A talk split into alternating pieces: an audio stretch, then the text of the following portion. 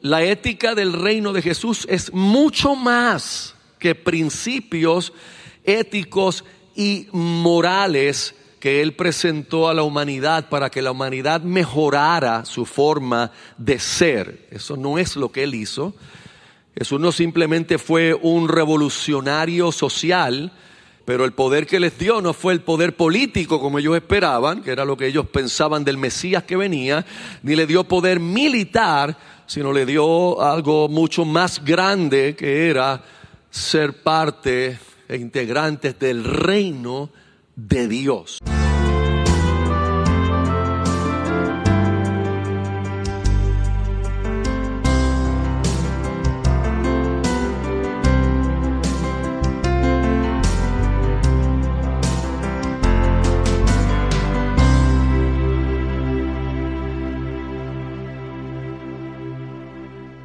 Vamos entonces a localizarnos en el Evangelio de Lucas, que nos corresponde continuar predicando la palabra del Señor.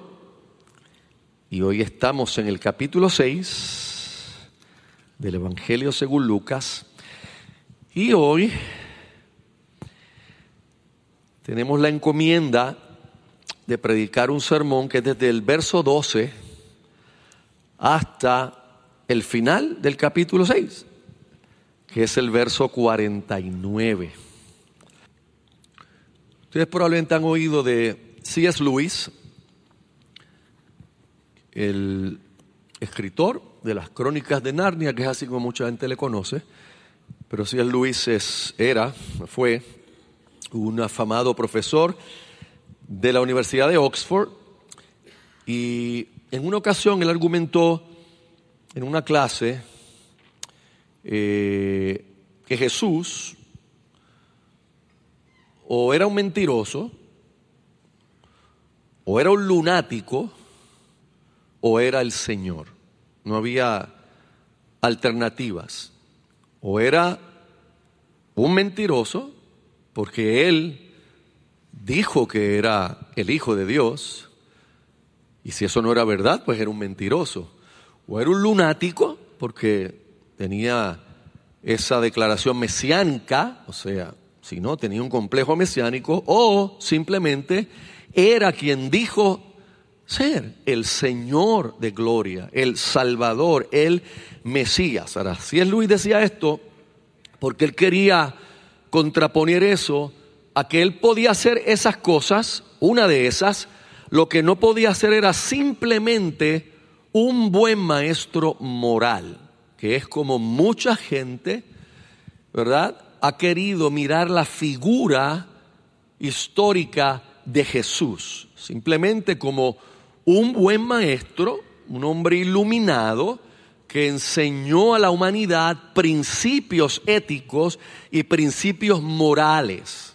Y si es Luis lo que estaba argumentando es que, que no, o sea, él sí fue un hombre que expresó principios éticos y morales que hoy vamos a ver un pasaje donde se habla de la ética del reino, que ese es el título que he puesto a este sermón, pero la ética del reino de Jesús es mucho más que principios éticos y morales que Él presentó a la humanidad para que la humanidad mejorara su forma de ser. Eso no es lo que Él hizo. Eso no simplemente fue un revolucionario social que vino a, a, cambiar, ¿verdad? A darle poder a los destituidos, a darle poder a los oprimidos, y aunque ciertamente hizo eso en un sentido, pero el poder que les dio no fue el poder político como ellos esperaban, que era lo que ellos pensaban del Mesías que venía, ni le dio poder militar, sino le dio algo mucho más grande que era ser parte e integrantes del reino de Dios, que fue lo que él salió a predicar. Si usted recuerda Lucas 4, cuando él comenzó su ministerio en, en la región, lo que hacía era predicar que el reino de Dios, las buenas noticias del reino de Dios. El reino de Dios se ha acercado a vosotros. Y definitivamente en el reino de Dios hay una ética, hay una forma de vivir, hay una forma de conducirse, hay una forma de hacer la vida que es contraria a lo que la sociedad actual entiende por una buena persona o por una persona moral o una persona ética. Jesús nos va a traer algo que es contrario a la ética del mundo, a, los principios del mundo, eh, y lo que nos va a traer es paradójico, son, son, son principios paradójicos, como lo vamos a ver ahorita, eh, que los pobres son, son bendecidos, o sea, eso es paradójico, porque para la sociedad los pobres no están bendecidos. De hecho, algunos piensan que están malditos, que no, que no es bendición. Eh, así que, punto número uno, vamos a ver que hay doce elegidos entre muchos, y ese es el escenario del sermón. Yo le voy a dar más importancia al sermón en este pasaje que a la elección de los doce, que es importantísima y meritoria, pero creo que en otro momento y en otro evangelio podemos trabajar un poco más de eso. Pero recuerde que Jesús estaba en un punto crítico del ministerio. Ofendió a los religiosos, si usted se acuerda, nuestro, nuestro último pasaje eh, fue el, cuarto, la, la cuarta confrontación con los líderes religiosos, y esta fue sobre el sábado, y quedaron realmente ofendidos a tal grado que se unieron no solamente los religiosos, sino un partido político, los herodianos, se unieron para empezar a tramar cómo lidiar con el problema de Jesús. O sea, ya Jesús era un problema que había que lidiar. O sea, cómo eliminamos este problema que está trayendo este hombre. Aparte de eso, Jesús tenía también la situación de que grandes multitudes le estaban siguiendo, pero él sabía que no necesariamente estaban interesadas en las cosas del reino ni en las cosas espirituales, sino que le estaban siguiendo, eh, bueno, por las sanidades y por los milagros y por las alimentaciones sobrenaturales. Y Jesús sabía que la multitud es volátil, hermanos, eh, y eso lo sabemos todos. Una multitud está hoy con una persona, pero mañana son los mismos que están en contra de la persona y lo vemos, hoy lo vemos en las redes sociales, como una persona de repente, un, famoso, recibe elogios de multitudes, pero hace algo que ¿verdad? es contrario a lo que ellos pensaban y se vuelca la multitud contra él y entonces tratan ahora en la nueva modalidad de eliminarlo, de cancelarlo, de buscar la forma de eliminarlo. Así que Jesús sabía que él se encontraba en ese punto, en esa situación y todavía más crucial, tenía que elegir de los discípulos, los que le seguían, que eran muchos, tenía que elegir a doce que iba a nombrar ahora como apóstoles o como embajadores, como enviados a predicar el reino y a continuar luego que Jesús resucitara y ascendiera con la obra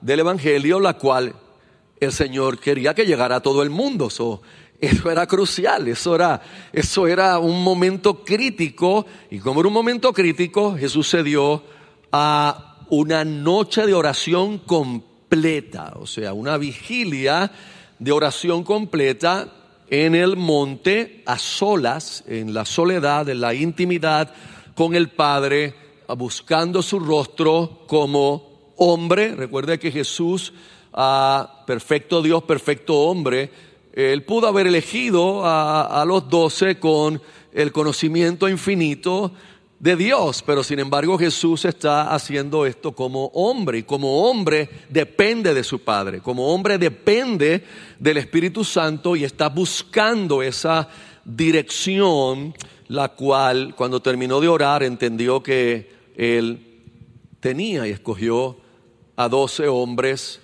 que en sermones que se trate de ellos solos uno podría mirar sus distintas situaciones, sus distintas cualidades, sus distintas debilidades, ah, pero son los doce que él escogió. Eh, entre los discípulos, y, quiero explicarle qué es un discípulo, hay un teólogo, se llama Leon Morris, que él escribe, un discípulo era un aprendiz, un estudiante. Pero en el primer siglo, un estudiante no lo hacía, o sea, no estudiaba simplemente una materia, sino si era un discípulo, seguía a un maestro. Y cuando decimos que seguía a un maestro, es que había un elemento de apego.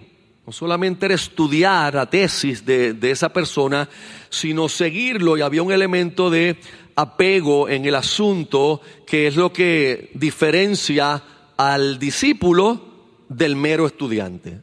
O sea, el discípulo iba a seguir a esa persona y se iba a apegar a sus enseñanzas con el deseo de practicarlas en su propia vida. Así que de todos esos discípulos, que eran bastantes, entonces Jesús se va en oración y escoge a doce que los llama apóstoles. Y esa palabra apóstol Jesús no la trajo nueva, no fue eh, invención de él, no fue que la acuñó en ese momento, es una palabra griega antigua que todo el mundo entendía. O sea, los, los discípulos, cuando Jesús los nombró apóstoles, ellos no se preguntaron, ¿y qué es eso que él nos acaba de nombrar? ¿Qué, qué, qué nosotros vamos a hacer? No, ellos sabían exactamente que un apóstol era alguien que fungía como embajador de Podía ser de un reino, podía ser de un gobierno, podía ser que iba en una flota eh, de barcos y entonces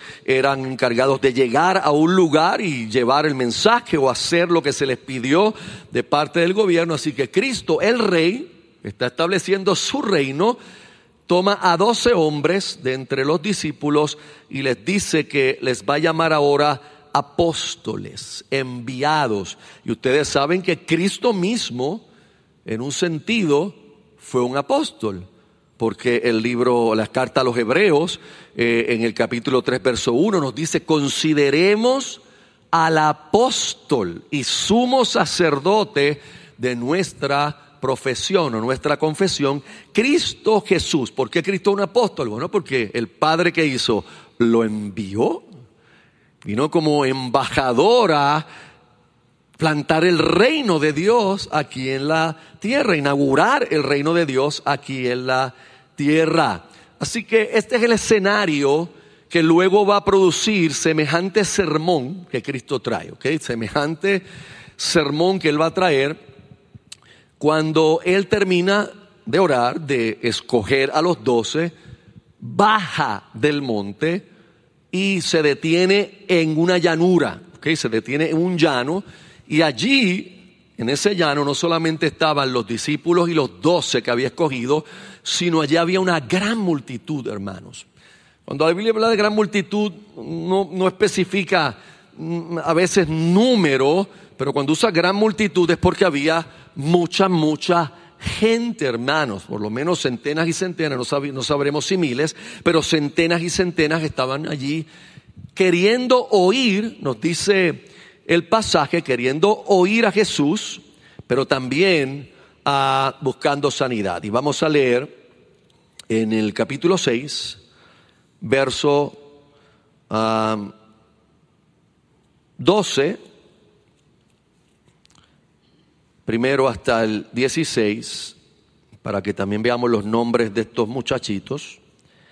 En aquellos días él fue al monte a orar y pasó la noche orando a Dios. Y cuando era de día llamó a sus discípulos y escogió a doce de ellos, a los cuales también llamó apóstoles. A Simón, a quien también llamó Pedro, a Andrés su hermano, Jacobo y Juan, Felipe y Bartolomé, Mateo, que ustedes saben que eh, también se le llamaba Leví, a Tomás, Jacobo, hijo de Alfeo, Simón llamado Celote, Judas, hermano de Jacobo, y Judas Iscariote, que llegó a ser el traidor.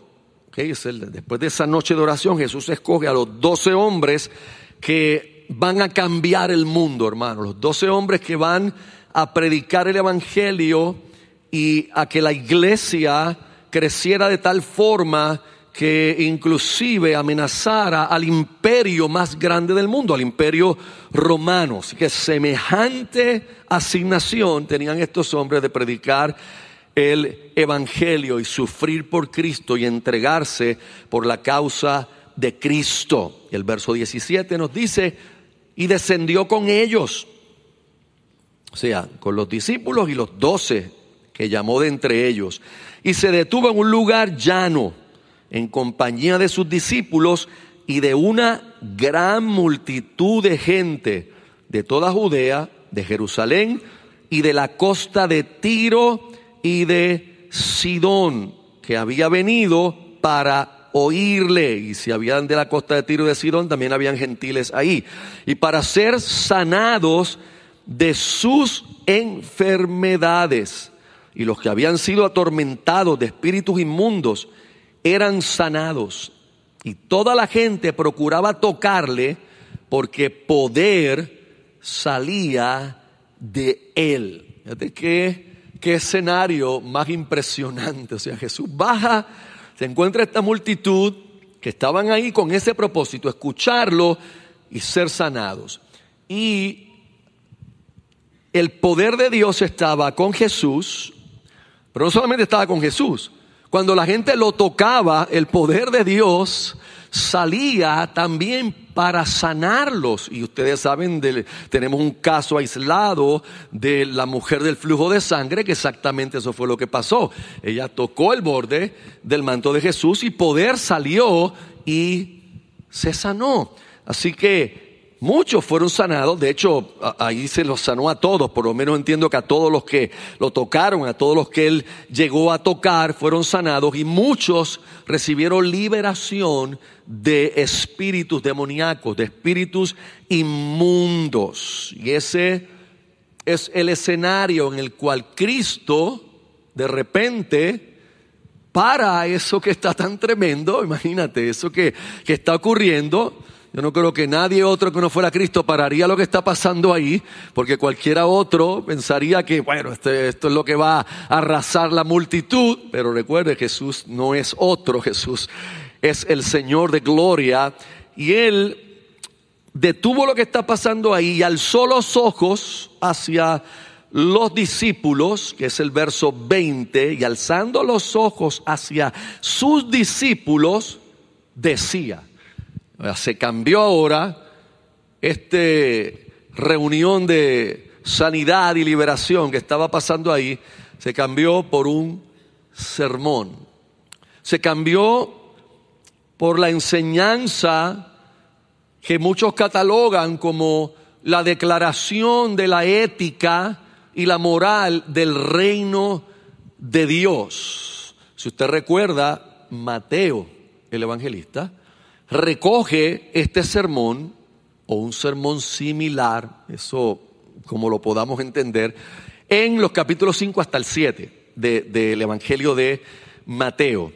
Pero Mateo indica que cuando Cristo predicó ese sermón estaba en el monte y por eso conocemos ese sermón como como el sermón del monte y a este le conocemos como el sermón del llano, el sermón de la llanura.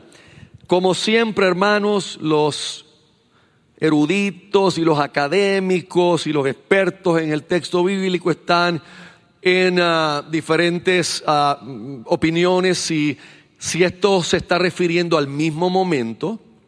Unos dicen que no, porque la cronología, Mateo, Mateo fue bastante cronológico, no como Lucas, y esto lo puso Mateo en otro lugar del ministerio de Cristo, empezando el ministerio, y ya aquí en Lucas el ministerio de Cristo está desarrollado a más de un año y pico, eh, por lo tanto otros entienden que esto simplemente fue otro sermón en otra región donde Cristo está haciendo alusión a lo mismo.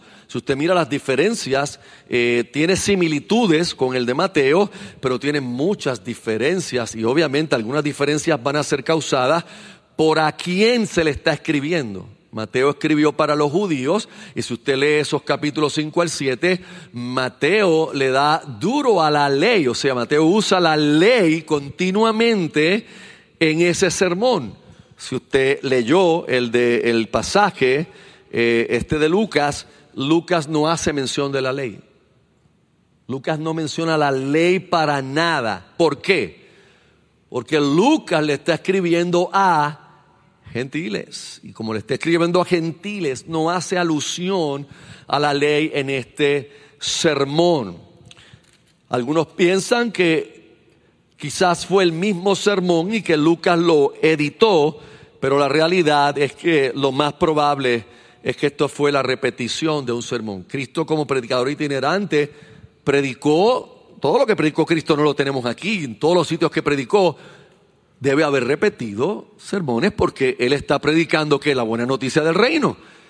No iba a predicar un sermón nuevo cada vez que iba, tenía que repetir sermones acerca del reino, así que probablemente esta es una repetición de, ese sermón donde creemos, hermanos, y me, incluyo yo con los eruditos, creemos que Jesús estaba exponiendo la ética, la ética del reino de Dios. Y quiero, antes de, ir, quiero, quiero ver si puedo cubrir esto hasta el final, pero aclarar, este sermón de Cristo, tanto en Mateo como aquí, no es para salvación. O sea, esto no es las cosas que tú tienes que hacer para ser salvo, ¿ok? Porque así lo ha tomado parte de la iglesia, que esta es la, la forma de nosotros poder entrar al reino de Dios, es vivir de esta manera. Si vivimos de esa forma, entraremos al reino de Dios, pero usted sabe que la Biblia es clara en que nosotros somos salvos por gracia a través de la fe, no por obras, para que nadie se gloríe. Por lo tanto, tenemos que ver esta ética del reino como aquella conducta y aquellos hábitos de vida espiritual de los que han declarado a Jesús como rey de sus vidas. Esto es, se espera que aquellos que están en el reino y que son parte del reino tengan algún código de conducta. Y eso es obvio, hermanos. Usted sabe que siempre se va a esperar y se entiende que los creyentes vivamos en una forma mejor que los que no tienen al Señor. Eso está claro y es implicado aquí. Y al final eh, debemos ver que el, el estándar que pone Cristo aquí, aunque no hace uso de la ley de Moisés, el estándar que Cristo pone de vida como quiera, es un estándar tan alto y tan alto que la única manera de nosotros poder trabajar con esto es mirando a la cruz, es mirando al sacrificio perfecto de Cristo, a la gracia de Dios en nuestra vida, porque ninguno de nosotros podrá, podrá cumplir este estándar perfectamente, ni siempre consistentemente mente, especialmente cuando lleguemos a una de las partes finales del sermón donde Cristo va a hablar del amor, esa ética del amor del reino que Él trae. Y eso va, va bien a tono con este mes de febrero y ya esta semana, donde se nos va a explicar aquí el amor, pero no el amor de Cupido, ni el amor de los novios, ni el amor de los esposos, sino el amor más difícil de vivir el amor a nuestros enemigos. Y yo veo que mucha gente habla de santidad y de pureza y se quedan en ciertos temas de pureza, la sexualidad y aquello y lo otro. Pero ¿por qué no hablamos de santidad amando al enemigo? ¿Y qué hacemos nosotros para amar a nuestro enemigo? Y si usted me dice, ah, pastores, que yo no tengo enemigos, Yo le diría, get a life, entonces tenga una vida. ¿Cómo usted no tiene enemigos? ¿Usted está escondido? Pues si usted vive su vida cristiana, yo le aseguro que en algún momento usted va a tener enemigos. Así que lo que Jesús enseñó en este sermón de la llanura o del llano, como usted le quiera llamar, ha sido reconocido por muchos como la suma de la enseñanza ética de Jesús tanto a los discípulos, que fue a los que él alzó la mirada para dirigirles el sermón, pero como también a los otros seguidores potenciales que estaban allí, Jesús les presenta una agenda, hermanos, radicalmente, totalmente diferente de la noción que Israel esperaba del Mesías. Eso no es lo que Israel quería oír del Mesías. ¿Cómo que ama a tu enemigo? Vamos a arrancar a la cabeza a los romanos, esto es lo que tenemos que hacer con el Mesías. Y Jesús le dice que amen a sus enemigos.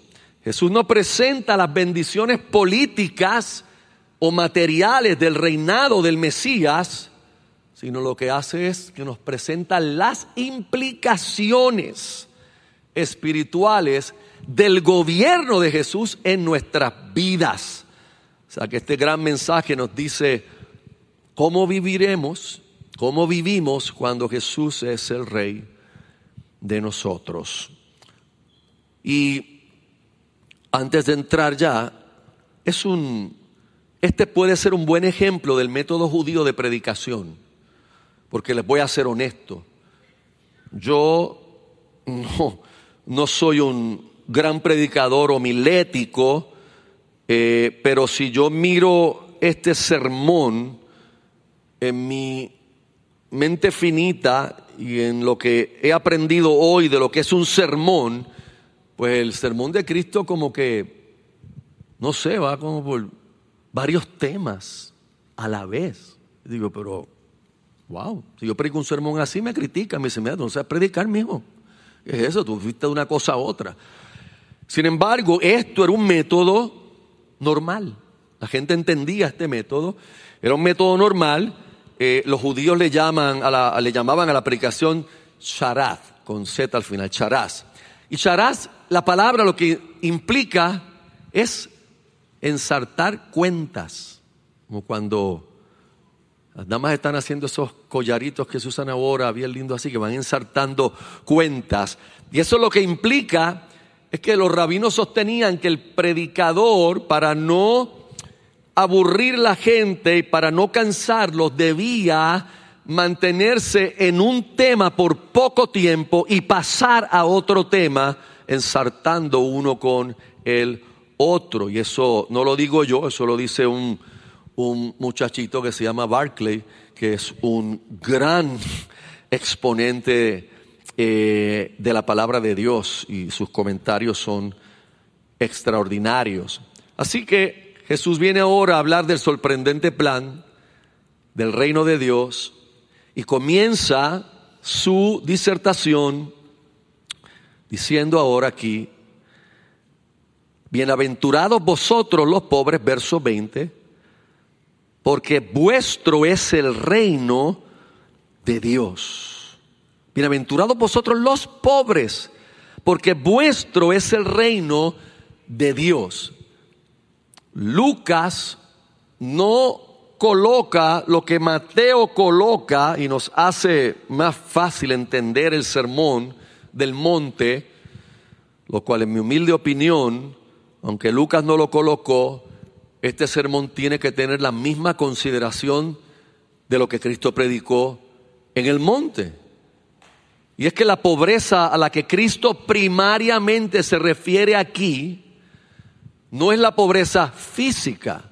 Fíjate que Mateo dice, bienaventurados los pobres en qué? ¿Los pobres de qué? De espíritu. Bienaventurados los pobres de espíritu. Aquí Lucas dice, porque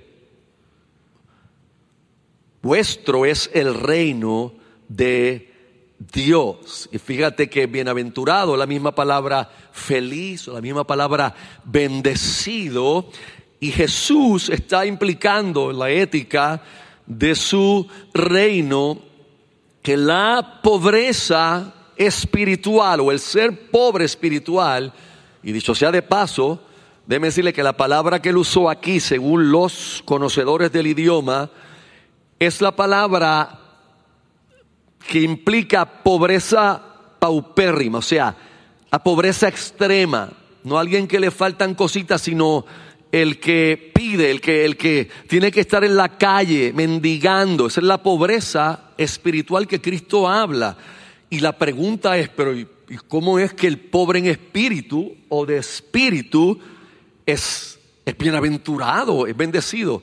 Bueno, porque entienda, solo el hombre que llega al entendimiento, que llega porque es dado por Dios, por gracia de Dios, que no tiene en sí mismo nada para agradar a Dios, que no tiene en sí mismo nada para poder justificarse delante de Dios, que está en bancarrota espiritual, que de sí mismo no hay maneras ni medios de poder salvarse. Esa es la persona que viene al reino de Dios. Esa es la persona que entra en el reino de Dios y Cristo los considera como que bienaventurados y bendecidos y felices porque han entendido que en su pobreza espiritual no tienen la capacidad para sostenerse a sí mismos, para salvarse a sí mismos y por lo tanto dependen de qué? de la gracia y de la misericordia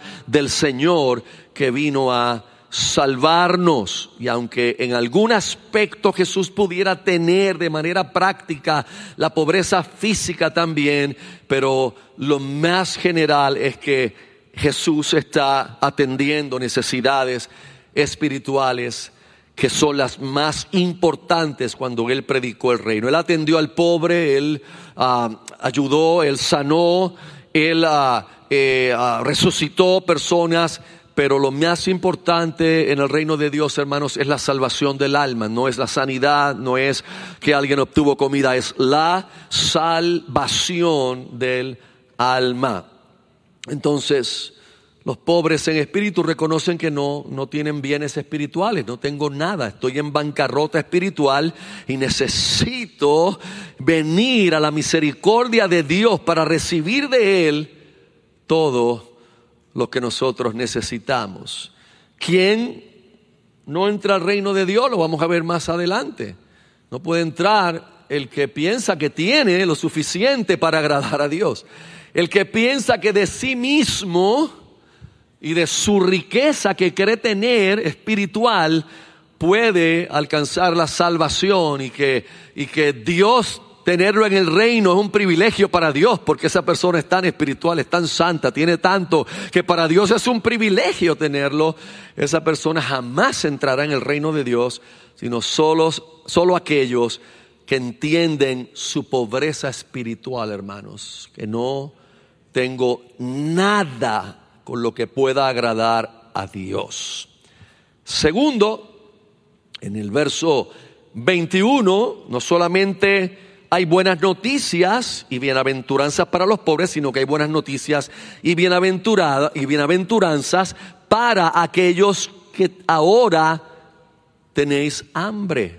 Bienaventurados los que ahora tenéis hambre, porque seréis saciados. Los que tienen hambre serán saciados. Y si usted mira, si usted ha tenido hambre profunda alguna vez, usted sabe que cuando uno tiene hambre, como que uno puede pensar en más nada. Como que te quieren hablar, ajá. Tú no estás oyendo porque todo tu ser y tu cuerpo está que enfocado en yo tengo que comer ahora. y no es antojo, yo no estoy hablando de antojo, yo no estoy hablando cuando realmente han pasado horas, no he comido, o sea, y la gente, mira, no, yo estoy enfocado en el plato de arroz y habichuelas, con chuleta y amarillos o tostones de pana.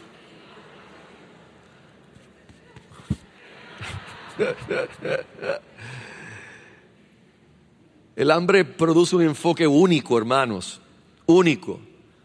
Usted llega a una isla, encuentra una persona que se ha estado muriendo de hambre y usted trata de saciar otras cosas. Mira, me curarte esas llagas. ¿Cuál llaga? Dame pan. Dame pan. No digo dame café porque eso se ha convertido en un problema.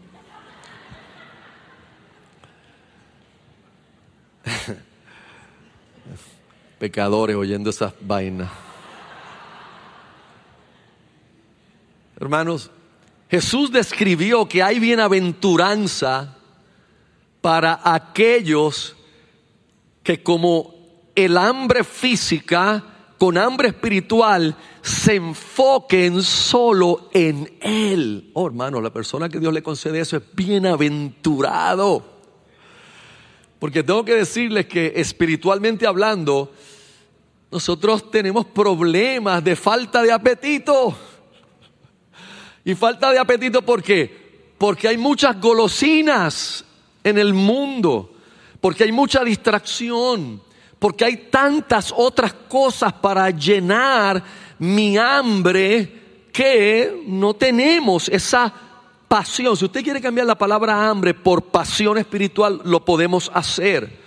Recuerde que la pasión espiritual es real, al igual que el hambre física es real. La pasión espiritual es natural, como el hambre es natural en una persona sana.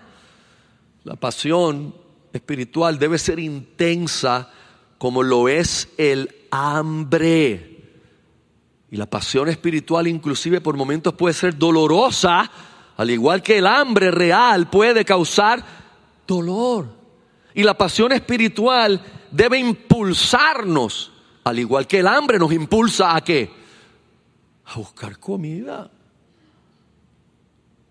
Bueno, cuando una persona está en, en survival mood, en modo de, de sobrevivir, ¿han visto la película de los Andes, del accidente que hubo en el setenta y pico? La están dando por ahí por todas partes. ¿Te vio lo que tuvo que hacer esa gente? Porque, porque hay que sobrevivir. Porque para sobrevivir tuvieron que hacer un acto de canibalismo y comer de los cadáveres que estaban ahí sobrevivieron. esa es la realidad. Usted puede después hablar de las consideraciones éticas y morales de eso. Ellos, ellos estaban en el modo de que, de enfoque, de sobrevivir. Su pasión era vivir. Tenemos que vivir, tenemos que persistir hasta que o llegue la ayuda, que no llegó, tuvieron que ir a ellos. La gracia común de Dios permitió que fueran y encontraran la ayuda. Nosotros en el mundo moderno,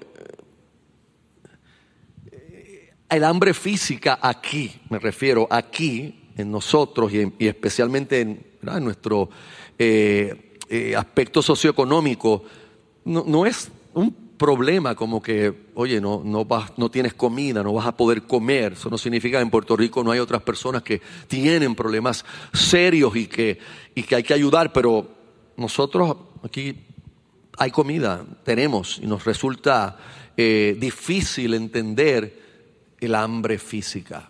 O sea, yo me refiero a hambre, hermanos, cuando ya la gente está para desmayarse. Y es importante, porque Mateo cuando registra este sermón, eh, en, un, en ese mensaje similar, registró que cuando Cristo habló de hambre allá, dijo, bienaventurados los que tienen hambre y sed de justicia. Hambre y sed de justicia. Lo que implica que el hambre y la sed que Jesús estaba hablando era más que físico. Estamos hablando de un tipo de anhelo espiritual, un anhelo en nosotros que debemos todos tener, todos los que estamos en el reino de Dios, de tener una naturaleza justa, yo creo que eso es lo que Pablo habla a los Corintios en el capítulo, perdón, a los Romanos, capítulo 7, cuando él dice, en el hombre interior me deleito en la ley de Dios. O sea, mi hombre interior y su hombre interior tiene anhelos de ser más santo. Aunque, aunque mi mente y mi carne me obstaculicen el proceso. Pero la realidad es que como creyentes queremos ser más santos. Como creyentes hay un anhelo de continuar la senda de la justicia de Dios. Vuelvo, aunque nuestra carne y nuestro corazón a veces nos obstaculicen y nos detengan en el camino. Pero nosotros sabemos que nuestro anhelo, Jesús lo prometió, será saciado, hermanos. Será saciado. Tanto el hambre como la sed espiritual serán saciadas. La pobreza espiritual es saciada solo con la gracia salvadora de Dios, la gracia salvífica del Señor. Y lo tercero que el Señor trae como bienaventuranza es que hay bienaventuranza para los que lloran. No solamente para los pobres, no solamente para los que tienen hambre, sino también los que ahora lloráis. Bienaventurados los que ahora lloráis porque reiréis. Mire qué hermoso. Somos bienaventurados ahora, estamos llorando ahora, pero nosotros reiremos, hermanos. Entienda bien. Y usted va a ver ahorita la, la contraparte de esto, porque lo que quiere enseñar es que los que ahora no tienen hambre, luego no serán saciados jamás eternamente. Los que ahora ríen en su sentido de no querer al Salvador, si mueren de esa manera, un día llorarán perpetuamente y eternamente. Pero los que lloramos ahora y tenemos al Señor, la promesa es que reiremos eternamente, hermano. Reiremos. Yo no sé si a usted le gusta reír, pero a mí me gusta reír. A mí me gusta mucho reírme.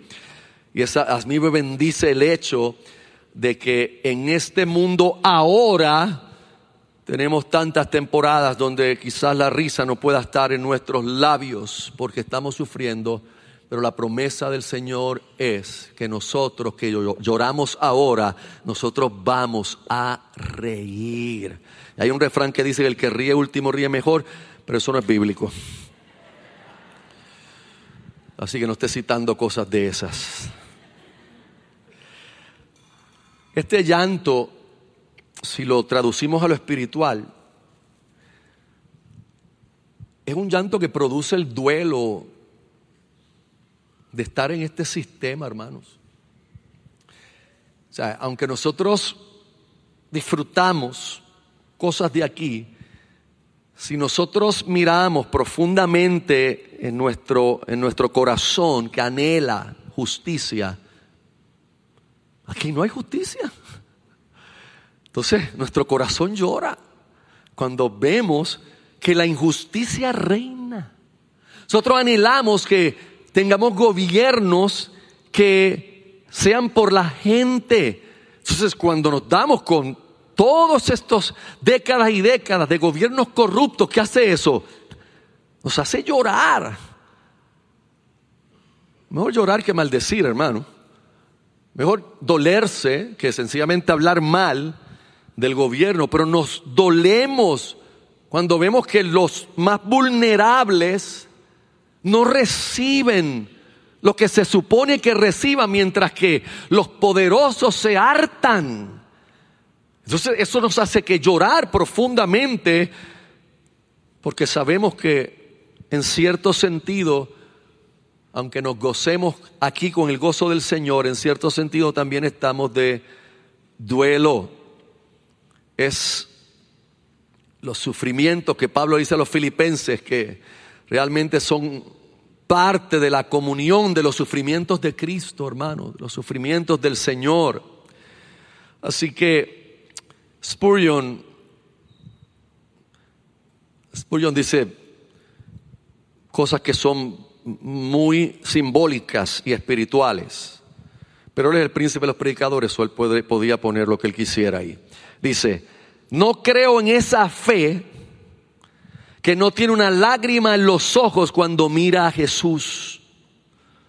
La fe de los ojos secos me parece una fe bastarda, no nacida del Espíritu de Dios. Esas son palabras mayores, hermanos. La bienaventuranza es que reiremos finalmente. Y yo empiezo, yo digo, en mi humilde opinión, que reiremos cuando el Señor venga. Pero hemos empezado ya también a reír aquí Porque hemos comprendido el Salmo 35. Nuestro llanto puede durar una noche. Pero a la mañana llegará la alegría, hermanos. Esa es, la realidad espiritual que nos presenta Jesús. Los que estamos en el reino de Dios, los que hemos tenido la bendición, el privilegio de haber sido traídos a este reino. Cada vez que estamos en nuestro llanto y en nuestro dolor por este mundo y por este sistema, debemos entender que nuestra esperanza es ciertísima.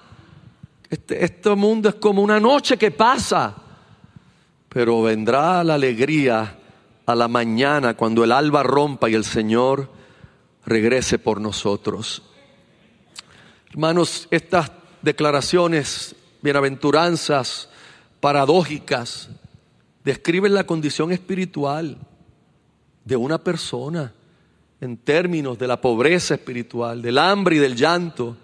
Pero Jesús usó la palabra esperanzadora Tú eres pobre ahora, pero tuyo es el reino de Dios.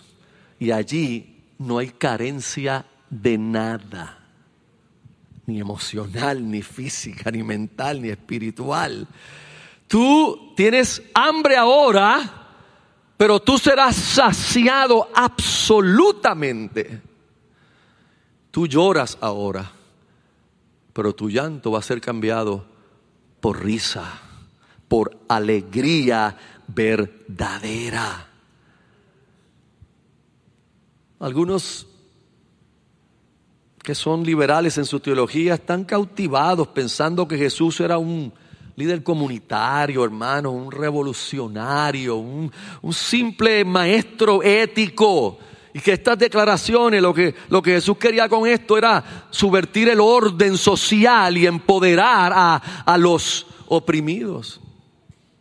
Pero eso no fue lo que vino a hacer Jesús. Jesús vino a hacer algo más grande, hermano. Jesús vino a derrotar al diablo y establecer el reino de Dios para comunicarle al diablo que su reinado se había terminado y que el reino de Dios había venido con el cual Dios llamaría a todos los escogidos hasta el último de ellos para entrarlo en su reino de gloria en su reino poderoso.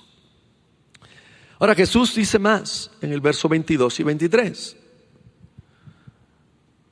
Bienaventurados seréis. Y fíjate cómo todo esto es paradójico. Todo esto es paradójico. Bienaventurados seréis cuando los hombres os aborrezcan. O sea, yo seré feliz cuando me aborrezcan. wow. ¿Cómo es esta lógica del reino de Dios? Porque la lógica de nosotros ahora es que nosotros somos felices cuando. Cuando la gente me acepta. Cuando la gente yo le agrado, uno siente, hay un sentido de felicidad. Oye, yo le caigo bien a todo el mundo. Qué cosa. Qué cosa. Qué don tengo yo. Qué gracia tengo yo. Donde quiera que uso la gente, mira, me aceptan. Pues Jesús dice que la ética del reino de Dios no es así que seremos bienaventurados y somos bienaventurados cuando la gente nos aborrece, hermanos. Esa palabra es fuerte. Dice, y cuando os aparten de sí, es ostracismo, cuando nos echen para un lado, no quieran estar con nosotros, se reúnan por allá ellos y, y nos dejen a un lado como parte de su hostilidad y os vituperen, o sea, que hablen mal de uno, os vituperen y desechen vuestro nombre como malo. Wow. Es una condición difícil, hermano. Que me aborrezcan, que me aíslen que hablen mal de mí y que desechen mi nombre como malo. Pero fíjate lo que dice aquí Jesús. Por causa del Hijo del Hombre. Si una dama dice, si a mí me vituperan porque yo visto bien, Ah, ah, eso no es del reino de Dios. Súfrelo, súfrelo. Pero eso, no es lo que estamos hablando. No, no está hablando que te vituperen por, por ciertas cosas que tienen, no, es por causa del Hijo del Hombre. Porque saben que eres creyente porque saben que has levantado la bandera del Evangelio y quieres vivir justa y piadosamente. Y se nos dice que todo el que quiera vivir justa y piadosamente, ¿qué recibirá? Persecución, hermanos. Es parte. Es parte. Nosotros, no sé si es que algunos de nosotros hemos sido mimados. Bueno, yo fui mimado por mi mamá, pero si hemos sido tan mimados que cuando alguien nos rechaza, o por el Evangelio o por la conducta que el Evangelio implica, es como que, ay, Dios mío, se nos cayó el mundo porque alguien, Jesús está diciendo, no, considérate bendecido ese día, considérate feliz, considérate bienaventurado, porque eso es parte de los que vivimos en el reino de Dios. Él dice en el verso 23, no solamente que eres bienaventurado, gozaos en aquel día. ¿En qué día? En el día que te vituperen, que te persigan, que hablen mal de ti por causa del Hijo del Hombre. Ese día, gózate. Eso no es contraproducente a lo que nos produce en nuestros sentimientos esa condición. Lo que implica que aquí hay una gracia que el Espíritu imparte a nosotros para poder vivir de esta manera, hermanos. Hay una gracia que el Espíritu imparte. Mire, hay hombres en la historia, y no, tenía varios nombres de algunos ahí, pero no voy a entrar en eso, que cuando los fueron a quemar en la hoguera, por causa del nombre de Jesús, cuando fueron caminando, unos fueron saltando saltando de alegría, y unos se abrazaron a la estaca donde los iban a quemar y la besaron. Y gente le preguntó, ¿qué haces? Estoy en esta que parece ser la cruz de mi Señor y estoy a las puertas de entrar a la casa de mi Padre. Oh, hermanos, yo le digo, yo escucho esos testimonios y me siento perdido, eternamente perdido. Me siento que soy el cristiano más flojo. ¿Por qué? Porque yo no sé usted, pero yo me he quemado la punta de un dedito.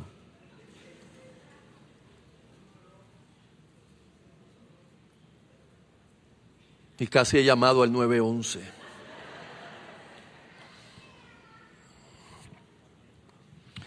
Yo atendí en mi profesión como enfermero profesional gente con quemaduras de 80% en su cuerpo y quizás 30% de ellas de tercer grado, que no hay regeneración del tejido, hay que operar para ponerle tejido.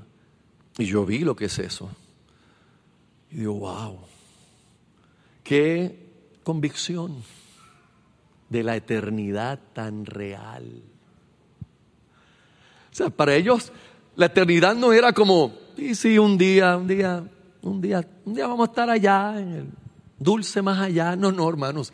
Para ellos era una realidad presente. Por eso se gozaron el día de su vituperio, hermanos. Se regocijaron, saltaron de alegría. Fue lo que Cristo dijo. Gozaos en aquel día y alegraos, porque aquí vuestro galardón es grande en los cielos. Porque así hacían sus padres con los profetas. Wow.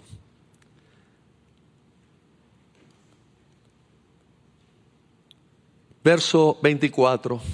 Ahora Cristo va a cambiar las bienaventuranzas por ayes. Ay de vosotros.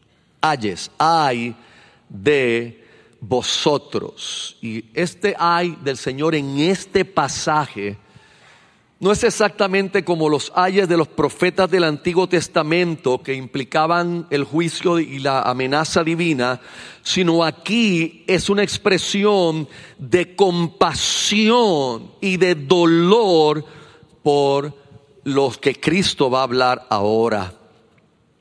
Y lo que Cristo va a hablar ahora, interesantemente, es lo contrario a lo que él acaba de hablar.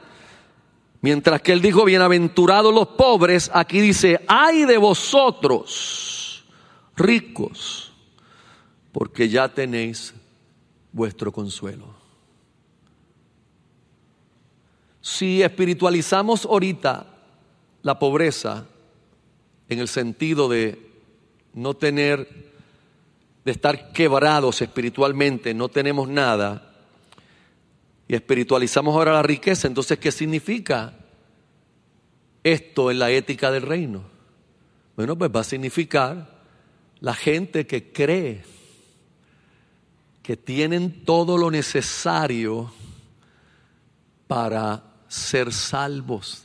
Es la gente que cree que con sus obras y con todo lo que hacen y con sus dones y sus gracias pueden obtener la salvación. Y Cristo dice, ay de vosotros. Porque lamentablemente ese ha sido tu consuelo. Ese, eso ha sido lo que tú disfrutarás. Nada más. Porque ellos piensan que su justicia los salvará. Ellos piensan que sus buenas obras los salvarán.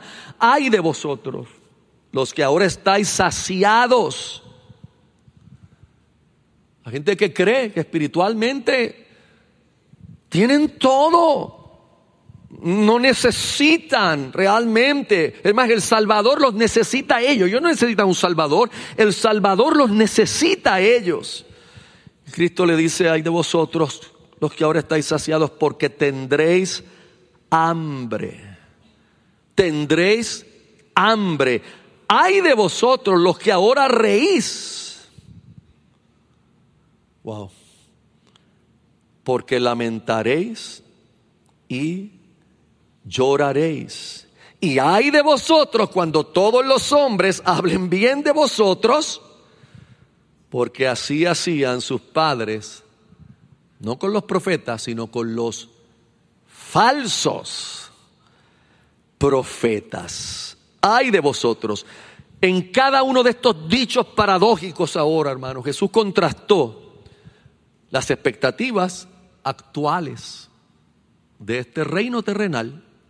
Este reino terrenal piensa que la riqueza, el estar saciado, el gozarse todo lo pasajero de este mundo, esas son las cosas que tienen valor hoy. Eso es, eso es todo lo que tiene valor hoy.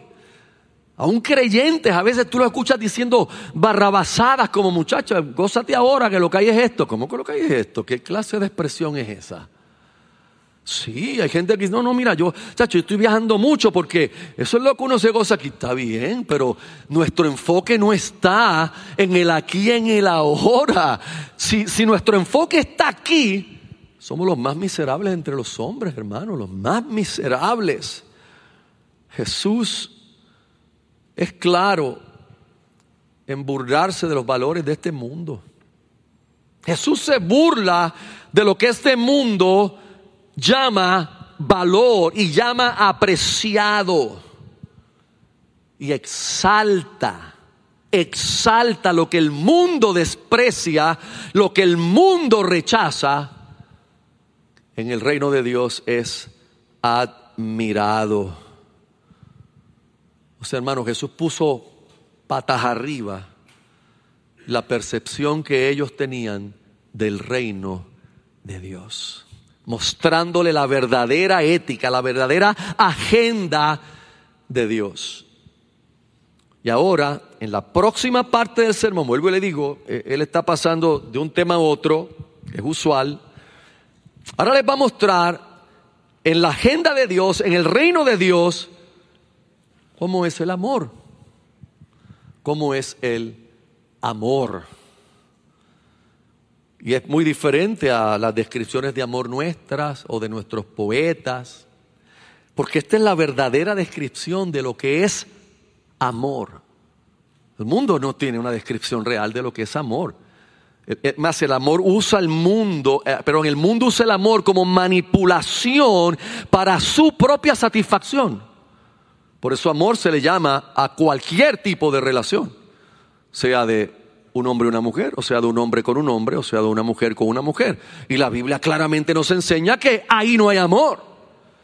Es simplemente una aberración. Entonces, Jesús ahora va a mostrarnos esta ética y dentro de esta ética nos va a mostrar lo que la gente llama la, la regla de oro. Y él dice en el verso 27, pero a vosotros los que oís los que oís, los que tienen oído, los que están oyendo realmente, os digo, amad a vuestros enemigos, haced bien a los que os aborrecen, bendecid a los que os maldicen y orad por los que os calumnian. ¿Te escucho eso, hermano? Cuando yo leo esto, yo pienso en mí, pero pienso también en ustedes. Yo digo, wow. O sea, muchos de nosotros apenas, apenas logramos amar a los hermanos. No, no, no, no, no, no se ría. Esto es serio, está, de rabia me cambian esto por risa. No, pero piénselo, piénselo. O sea, aquí entre nosotros, tú sabes, apenas estamos descubriendo esa esencia del amor y dentro de descubrirla hay situaciones y hay escaramuzas y hay gente que se ofende y hay gente que se dejan de hablar y hay gente que no se quieren ver. Piensa entonces en la ética del reino, donde Jesús nos va a decir, Jesús nos va a decir, bueno, pero amar a los que te aman, eso, no tiene nada de, sobrenatural. Y nosotros no hemos llegado ni ahí. Nosotros no, no imagínate los matrimonios que están aquí.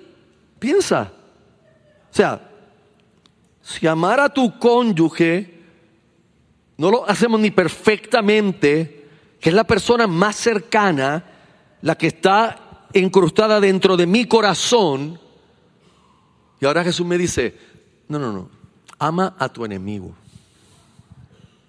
al que te maldice, al que te aborrece, al que habla de ti, al que pone en duda tu testimonio, ámalo.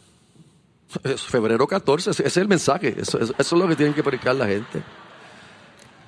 Están.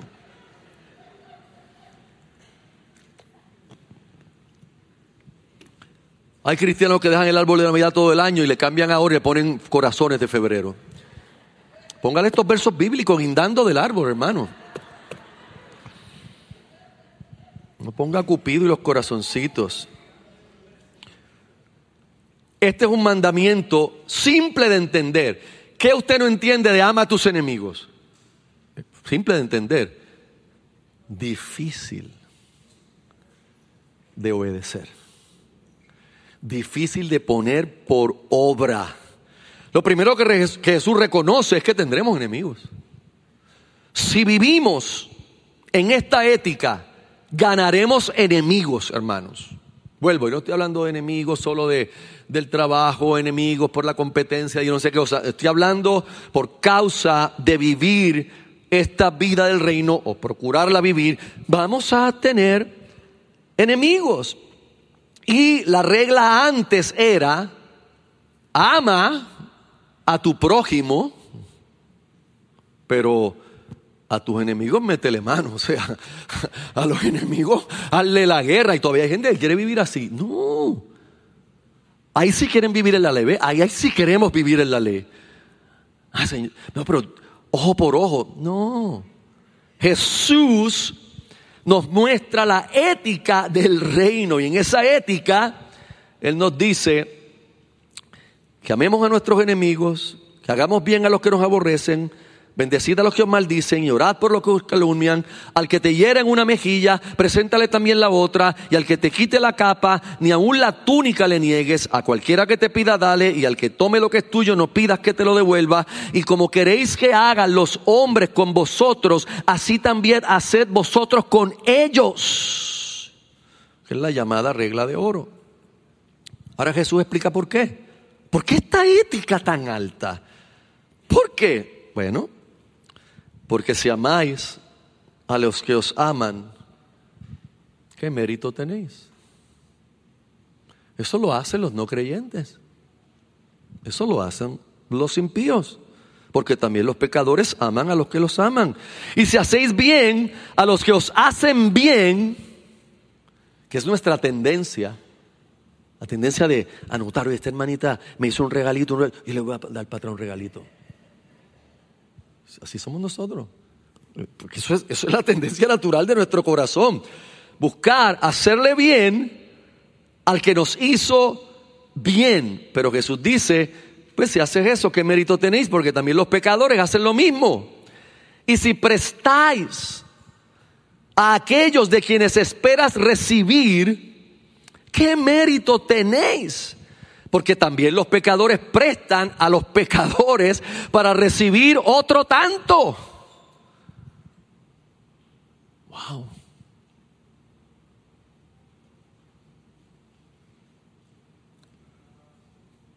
Entonces, la ética de Jesús no es, no prestes, dale.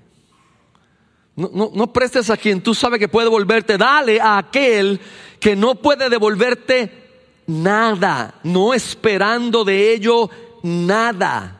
Y será vuestro galardón grande. Y seréis hijos del Altísimo, porque Él es benigno para con los ingratos y malos. Sed pues misericordiosos como también vuestro Padre es misericordioso. Oh, hermanos,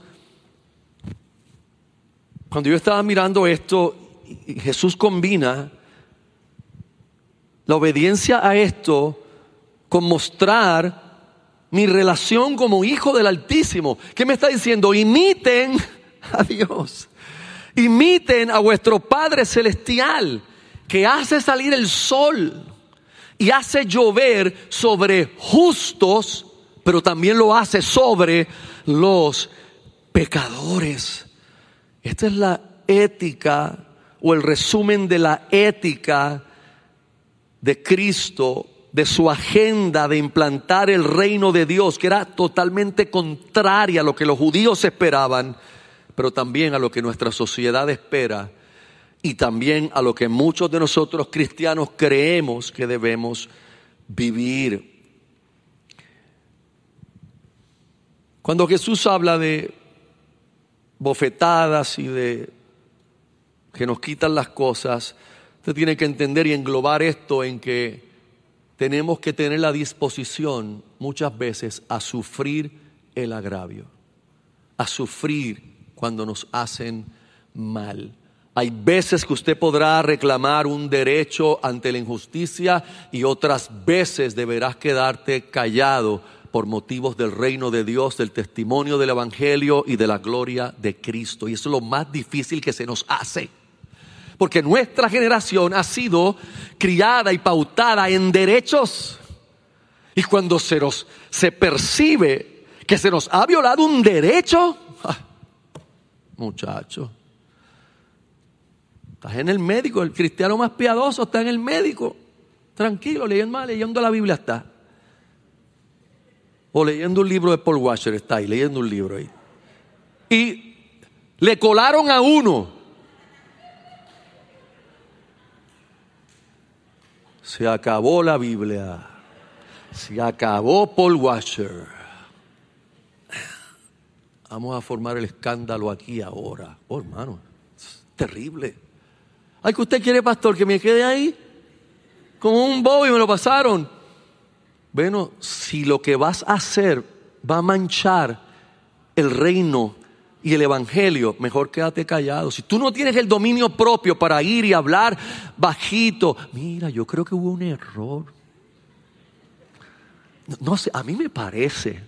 Y si te dicen, no, pues no lo hubo, ah, pues, está bien.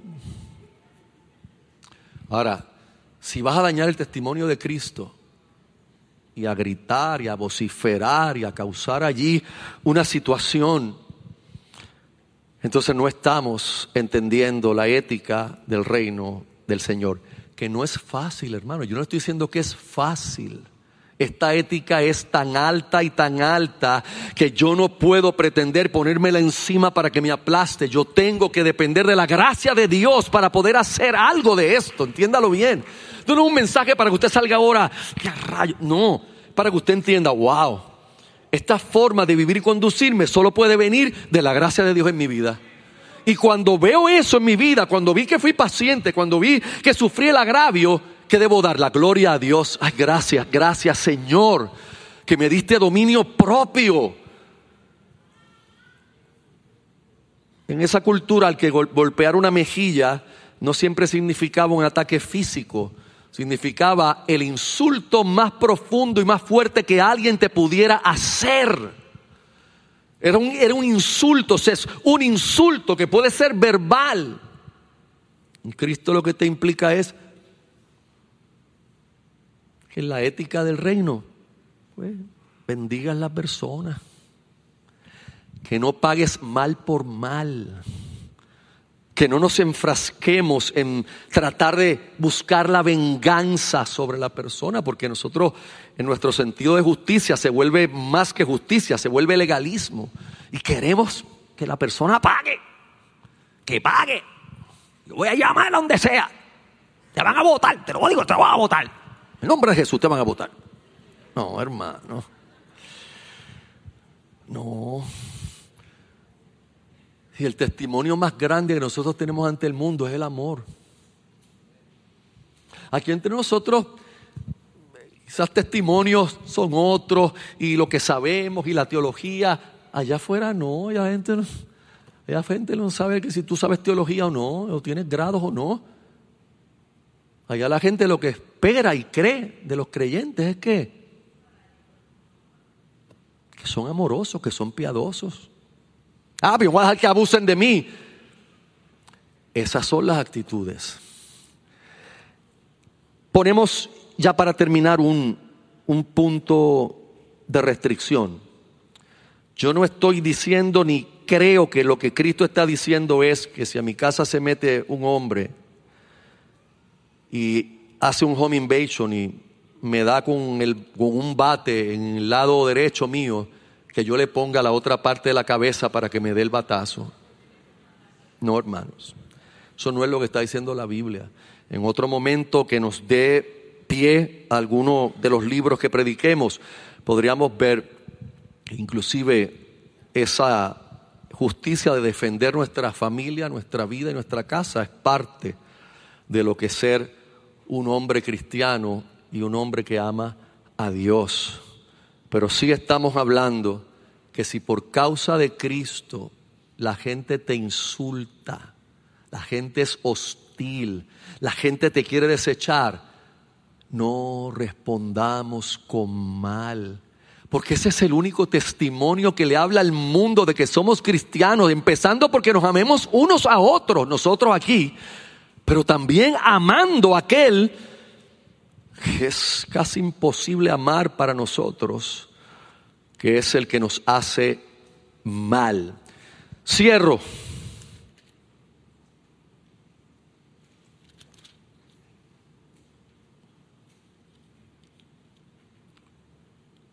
Versos 37 hasta el 49, Jesús trae el tema de juzgar a los demás.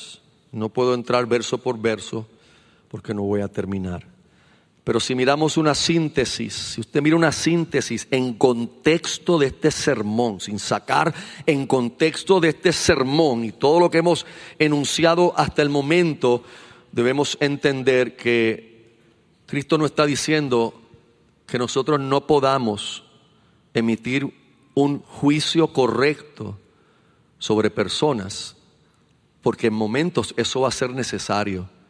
Él lo que está diciendo es que en la ética del reino no seamos hipócritas, sino que antes, antes de emitir juicio contra nadie, yo haya emitido ese juicio conmigo mismo.